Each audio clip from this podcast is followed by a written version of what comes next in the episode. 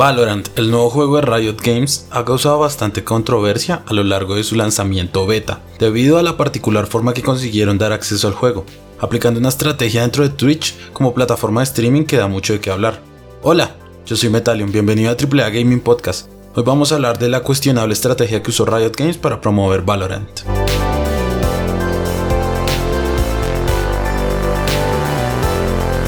Antes de mirar la estrategia como tal, tenemos que repasar tres conceptos que nos van a dar fundamentos para mirar cómo fue la estrategia que aplicó Riot Games.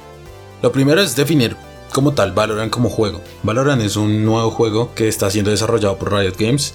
Es un shooter competitivo al estilo de Counter-Strike, muy táctico, muy de no hacer ruido, muy de saber usar el ambiente, las armas, headshots, cosas así. Además, tiene la combinación de por el lado de Overwatch de las habilidades según el personaje. Entonces hay diferentes tipos de personaje, cada uno con su set de habilidades, con sus habilidades pasivas o habilidades activas o ultimates, de todo. Estas dos componentes combinados es lo que forman Valorant. No quiero hablar como tal de una reseña del juego porque no es el tema del podcast, pero pues dejémoslo que todavía está muy verde y todavía tiene un largo camino que recorrer. Es el primer factor, definir Valorant como juego. Ahora hablemos de cómo es normalmente el proceso de distribución de un juego este proceso de distribución funciona básicamente con Primero en las oficinas, en el lugar donde se crea juego, se hace una definición de las mecánicas del juego, un GDD, que es un documento donde se define todas esas cosas. De ahí se empiezan a plantear diferentes mecánicas, de ahí se empiezan a, plantear historia, personajes, etc, etc, etc. Hasta que ya se tiene algo más sólido y se empiezan a hacer eh, concept arts o arte conceptual para ver que todo tenga sentido y que pegue con el tipo de juego que quieren hacer y la ambientación, la temática, etc. De ahí se empieza el desarrollo y ahí ya la cosa empieza a crecer. Principalmente siempre se desarrolla un modelo gris, que es el juego funcionando más que todo la mecánica como tal, antes de incorporar texturas e incorporar de todo. Es primero la mecánica más fundamental del juego. No sé, digamos en el caso de Mario Bros. Mario Bros. su mecánica principal es el salto y con él puede hacer de todo, matar enemigos, obtener mejoras, destruir terreno, etc. Entonces eso es como una maqueta gris donde se coloca la mecánica principal del juego en un ambiente controlado donde se puede mirar qué es lo, lo fundamental del juego y cómo funciona. De ahí ya se empieza a crecer la, la maqueta y incorporar assets, incorporar texturas, modelos, incorporar terrenos, niveles, lo que sea, hasta que llega un punto en donde se puede hacer una alfa, que la alfa es el primer concepto del juego ya materializado, es decir, después de que se crean el juego como tal en la mesa de dirección después de que todos los ejecutivos saben cómo funciona el juego y este es llevado en una primera fase a desarrollo donde ya tiene assets, donde ya tiene eh, una personalidad como tal, una identidad, todo esto, pero que todavía le falta un largo camino para poder salir, que no tiene implementadas ciertas cosas, que tiene muchos errores. Eso es una alfa, que solamente es para mostrar cómo sería el juego, cómo funciona, pero ya viéndose mm, relativamente bien, porque pues el, el diseño puede cambiar a medida que se vaya haciendo pues el resto del desarrollo. Ese es el alfa. Después viene el beta. El beta ya es esa fase en la que estamos cerca de la salida del juego. Ya no falta casi nada, solamente arreglar errores, eh, obtener feedback de los testers para cambiar ciertas cosas, modificar cosas chiquitas, pero ya como tal el core del juego, las mecánicas principales, eh, cómo está desarrollado en términos de estilo, las paletas de color, eh, la identidad como tal de la marca, ya está súper definido a diferencia de la alfa. Ahí la beta es muy importante que mucha gente la pruebe y se pueda obtener algún feedback de eso, alguna ganancia, algunos comentarios que puedan hacer que el juego mejore por medio de otra actualización en la beta. Y después de que la beta ya está lista y ya estudiado, probado y toda la cosa, se puede hacer un release, que ya es como tal el lanzamiento del juego, como sea que lo haya previsto la empresa, ya sea un lanzamiento free to play, un lanzamiento episódico, un lanzamiento por venta, un lanzamiento en ciertas consolas, lo que sea. La beta es ese pedacito antes de que se haga ese lanzamiento. Y normalmente se ocupan dos tipos de beta. La beta cerrada, que es para cierta gente privilegiada que tiene acceso al juego. Y esto se hace porque los servidores que, obtienen, que, mantienen el juego no son todavía lo suficientemente aptos para mantener una gran cantidad de jugadores. Entonces tienen que hacer una beta cerrada para que puedan controlar la cantidad de jugadores y no se está llenada. Y después la beta abierta que ya es para todo el mundo. ¿Listo? Entonces ese es el segundo concepto principal. Cómo funciona el release de los juegos. Normalmente esto puede cambiar mucho, depende de muchas de las empresas, pero normalmente es así. Y viene el tercer concepto que son los drops de Twitch. Twitch, para hacer que los jugadores tuvieran alguna recompensa solo por ver streaming, implementó lo que son los drops. Y los drops son por estar viendo un streaming de cierto juego, hay una cierta posibilidad de que caigan items o cosas relacionadas al juego. Un ejemplo sencillo, para Escape from Tarkov, en el mundial que hubo, en el, evento este súper grande que hubo, que no me acuerdo cómo se llama, la gente que estuviera viendo el streaming podría ganar drops de Twitch que eran objetos especiales o objetos.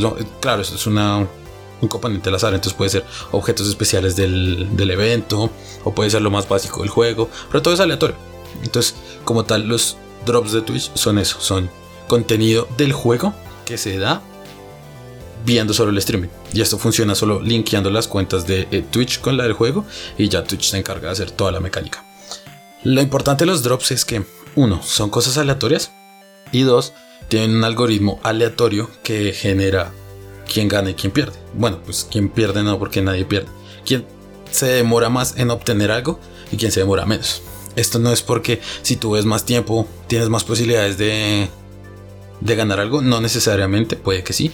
Por matemática pura sí tiene sentido porque pues entre más tiempo avances pues más aumenta la probabilidad de que te den algo. Pero como tal los drops son 100% aleatorios.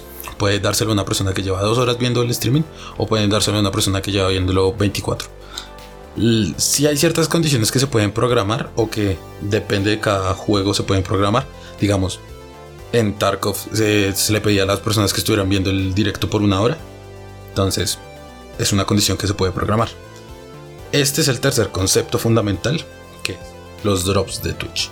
Ahora pasemos ya como tal al tema importante. La estrategia que aplicó Riot Games para promocionar Valorant. Resulta que Valorant como juego es un juego que no había la necesidad de usar una estrategia como la que usaron, porque es un juego que ya se había visto, había aparecido trailers, se mostró en ciertos eh, eventos como los Game Awards y cosas así, y ya había generado alguna cierta expectativa, a lo cual ya la gente estaba muy dispuesta a probarlo. No era necesario hacer lo que hiciera. Ahí es cuando empieza la cosa.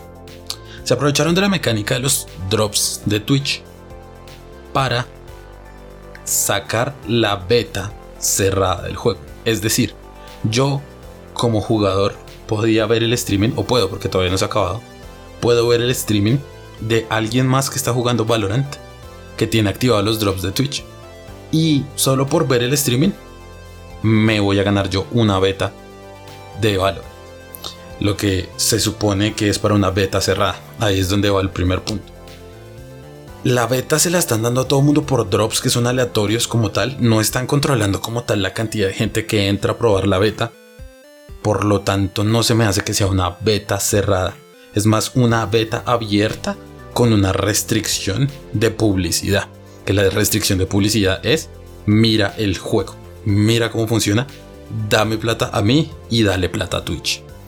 Esa es la parte como interesante del asunto. Ahí es una beta abierta con publicidad, a diferencia de lo que ellos están diciendo que es una beta cerrada. Los drops de Twitch son totalmente aleatorios. Están programados para de dos horas en adelante empiezan a salir. Hay gente que le ha salido a las dos horas, hay gente que le ha salido a las 10 horas, hay gente que todavía no le ha salido. Hay gente que está buscando la beta tan desesperadamente que tienen 10, 15 streamings abiertos. Solo para ver si en alguno les sale el drop. Lo chistoso es que esto no funciona así. Porque puede que se esté viendo 20 ventanas.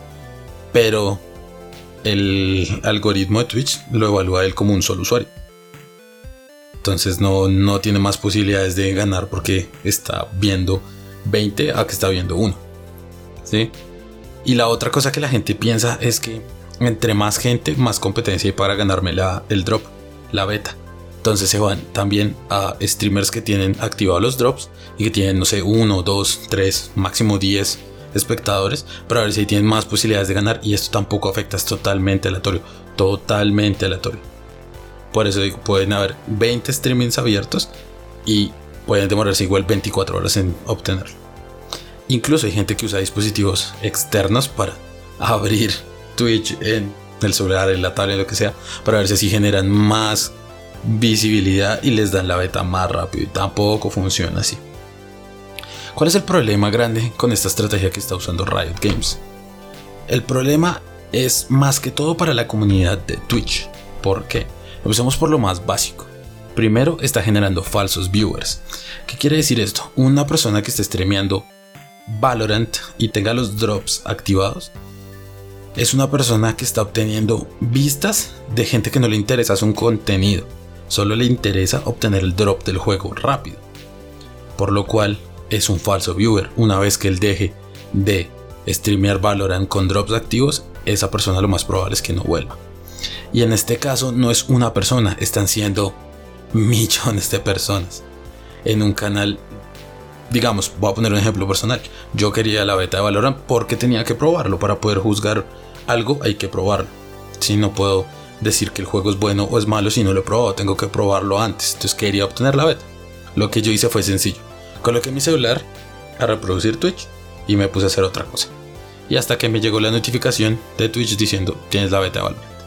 La persona que yo estaba viendo es un español que tiene activados los drops y normalmente tiene entre 2000 y 3000 viewers, que es una cantidad de viewers bastante increíble, impresionante. Es una persona que se nota que tiene bastante recorrido ya en la plataforma, pero el día que yo fui a ver los drops, esta persona llegó a 9000 viewers constantes, no cambió en por lo menos unas 6 horas, mantuvo los 9000. Claro, esos 9000 en esas 6 horas para él significa plata, para él significa mejores estadísticas, para significa un montón de cosas. Pero son cosas que se perdieron, o sea, de 9000 pasaron a ser los 2000 de confianza, que vuelvo a decir, es una gran cifra. Pero son los 2000 de confianza, se perdieron una cantidad de viewers impresionantes que solo estaban interesados en obtener la beta. Ahí es cuando digo, esos falsos viewers no sirven, hace que la comunidad de Twitch no sea lo mismo. lo importante de la comunidad de Twitch es el contenido y que la gente que vaya a ver a un streamer es porque de verdad le gusta su contenido y no porque van a obtener algo de más. Lo creo en un evento, como lo hizo Escape from Tarkov. Porque es un evento y es como ver el mundial de LOL o ver la liga de Overwatch o la de Counter Strike. Pues mucha gente lo ve y si obtiene algo por verlo, pues es chévere. La está viendo es porque quieren ver a los jugadores profesionales y no solo por obtener una camiseta dentro del juego. Ahí se lo entiendo, es una camiseta, no es algo tan importante. Pero recorrer a toda una comunidad mundial para dar un acceso a un juego entero y generar tantos falsos viewers no me pareció una estrategia bastante adecuada por Rayo. En especial, volviendo a lo que decíamos anteriormente, la empresa ya tenía el nicho de mercado que querían probar Valorant ya lo tenían, ya habían mostrado algo, la gente, incluso el lanzamiento de Valorant se empezó a ver por pedacitos y generaba mucha expectativa y no se sabía qué era, sabía que era un FPS, pero no cómo funcionaba. Claro, entonces era ese hype que se estaba generando porque no sabemos qué es esto. Y cuando saliera el juego o cuando se le llegara la beta, no había necesidad, la gente iba a llegar. Es Riot Games, son los creadores de League of Legends, o sea, no necesitan gente, ellos ya tienen gente. No había necesidad de afectar Twitch ahí pasamos a otro punto y es, asimismo como hubieron falsos viewers, también hubieron creadores de contenidos falsos. ¿A qué me refiero con creadores de contenidos falsos? Estoy hablando de gente que pensó que porque estaban dando Valorant y ellos ya tenían la, la beta por X o Y motivo, podían ser streamers famosos de la noche a la mañana. Entonces crearon sus cuentas en Twitch, hicieron su setup como medio podían y se pusieron a jugar Valorant activando los drops para que así los viera mucha gente. Esto es una estrategia que no funciona para nada. ¿Por qué? Uno, la mayoría de gente que está en Twitch es gente que lleva mucho tiempo estando en Twitch o que viene de YouTube. Youtubers que tenían sus canales allá en YouTube y se pasaron a hacer contenido también en Twitch, entonces se llevan toda su comunidad hasta Twitch. O gente que ya lleva muchos años en Twitch y ya tiene su comunidad de Twitch. Esta gente nueva que pensó que se iba a ser famosa de la noche a la mañana, llegó así con un setup horrible, pusieron su contenido y empezaron a obtener vistas, pero de viewers falsos. Y incluso no muchos, yo alcancé a ver streamers así raros de los nuevos que llegaban a tener solo dos espectadores, tres máximo, uno máximo. Entonces, creo un montón de cuentas de streamers falsos que no le dan tanta relevancia a la plataforma como debería tener. Entonces, es una plataforma de contenido digital en tiempo real. Yo no veo un streaming solamente para obtener un juego o porque pienso que me va a hacer famoso la noche a la mañana. Creo también un stream. Yo lo hago es porque me gusta lo que hago. Quiero brindar algún entretenimiento a cierto nicho de gente. Y si me veo beneficiado de alguna forma, pues chévere. Entonces esto de los streamers falsos, horrible. Y el tercer punto que va relacionado directamente con los streamers falsos es el contenido de poca calidad. La cantidad de streamings que vi que eran de calidad horrible. Estoy hablando de cámaras que ponían a 320 píxeles con ni una gota de iluminación. Se veía totalmente negro y la persona tenía gafas, entonces solo se veía el reflejo de la pantalla en las gafas de la persona con un micrófono horrible, donde no les importaba dar una buena calidad, sino les importaba obtener viewers. Y, y, y eso daña la plataforma. Hay que tener un, buen contenido para mostrar algo en Twitch. Obviamente, poco a poco esto no va a afectar a Twitch en nada porque se va a ir eliminando el contenido de poca calidad. La gente se va a rendir o se va a dar cuenta de que esto era solo temporal hasta que pasara Valorant, lo que sea. Y de ahí se van a rendir y va a quedar la gente con buena calidad o la gente que llegó siendo de poca calidad y dijo, ok, voy a meterle la ficha y vamos a llegar a ser alguien y se puso a meter mejor calidad, mejor contenido, innovó, hizo algo que no se hubiera visto, cosas así. Pero como tal, hay demasiado contenido de poca calidad por culpa de Valorant. Y eso no es así, nos encontramos cosas en Twitch bastante interesantes por aquí. Solo por darle clic a Valorant y queramos ver cómo funciona el juego, queramos ver cómo son las mecánicas, nos encontramos un montón de contenido de poca calidad horrible. Ahora, hablemos de una pequeña conclusión para terminar este episodio. La estrategia de Riot Games para promocionar Valorant se me hace una estrategia bastante tóxica. No había necesidad de dañar la comunidad de Twitch para poder vender el juego. Ya el juego tenía su nicho de mercado, no era necesario hacer nada más. Entonces sí me pareció un poco inadecuado lo que hicieran. Pero afortunadamente Twitch ya es una plataforma lo suficientemente grande y amplia para poder regenerarse de este conflicto con Valorant. Me parece un poco mal de los directivos de Twitch que hayan optado por dejar que el drop de la beta fuera así. Pero bueno, afortunadamente, como dije, los que van a perdurar son los creadores con buen contenido y con una comunidad bien armada. Y eso es todo por este capítulo. Vamos a pasar a la sección que más les gusta y son los juegos de la semana.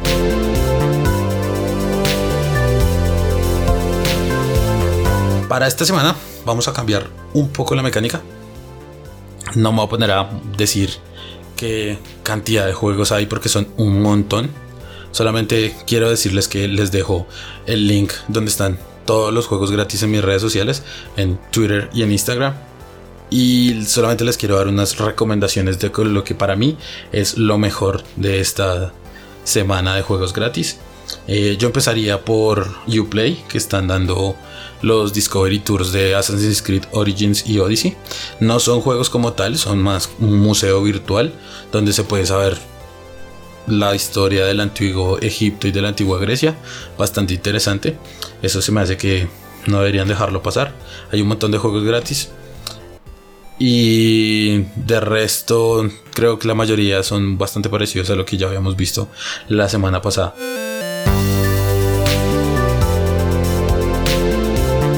Bueno, y eso es todo por este episodio de AAA Gaming Podcast. Muchísimas gracias por haber escuchado. Ya saben, pueden seguirme en mis redes sociales, en Twitter como AAA Gaming Pod, en Instagram como AAA Gaming Podcast. Para obtener más información en general de podcast pueden visitar la página web AAAgamingpodcast.com. Recuerden que en esas redes sociales les voy a dejar todos los links de los juegos gratis que voy haciendo por cada capítulo. Además, si me quieren seguir a mí personalmente, no al podcast, pueden seguirme en Twitter como Metallium Gaming y en Instagram como Metallium-Gamer. Y ya saben, si quieren ver y hablar de estos temas en directo, Pueden verme en twitch.tv slash metallium. Hago directos martes, miércoles y jueves por la noche de 7 pm en adelante.